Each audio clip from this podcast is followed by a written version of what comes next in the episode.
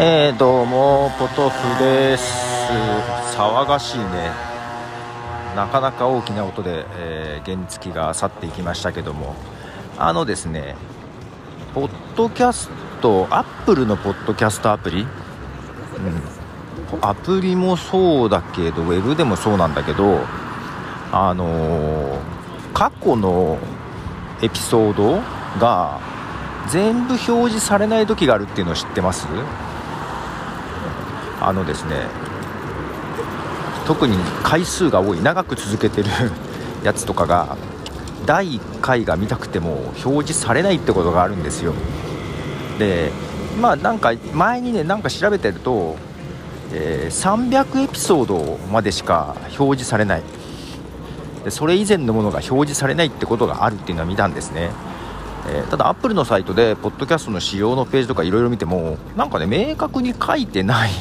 感じ、まあ、見つけられないだけかもしれないんですけどもでどうなのかなと思っていてでちょうどねこのアンカーでのポッドキャストの配信が304回になってちょうど300回を超えたとこなんでちょっと見てみようと。でこれがねなんかねな分かりにくいところがあのポッドキャストの購読とかサブスクリプション登録っていう文言に変わりましたけどね。サブスクリプション登録しているポッドキャストは300回以上も表示されるんですよ。第1回から。だから自分でそのポッドキャストアプリでダーッと全てを見てみるとちゃんと第1回が表示されるんですね。あ表示されるじゃんと思って、えー、ただウェブとかでダーッと見ていくと300回までしか表示されなくって第1回が表示されないんですよ。だから既存のユーザーは表示されるけど新規のリスナーさんなんかなんか探してき、えー、た人には第1回が表示されないっていう状況なんですよ。ね。だからさうんとなんかのきっかけで知ってもらって最初から聞こうと思っても聞けないっていうね。ことになるじゃないですか。もちろんサイトにはね公開されてるのでサイトに行けば聞けるんだけどみたいな感じで。でえっとじゃあなんだろう。アプリではだ聞けるのかなとか思ったんですけど300回以上やっている人のやつをで自分がね購読してないポッドキャストを見つけてダーッと見ていくとやっぱり1回までたどり着かないんですよ。300回までなんだと。いうのがあってですね。でちょっとついでに他のサービスどうなのかなと。で例えば Google とかあと Overcast とか Pocket Casts とかなんか Apple のこの情報を読み込んでるようなアプリ。でどうなのかなと思ってダーって見ていくとちゃんと第1回まで表示されるんですよ。で別で登録してる Spotify とかもダーっていくと第1回まであるんですね。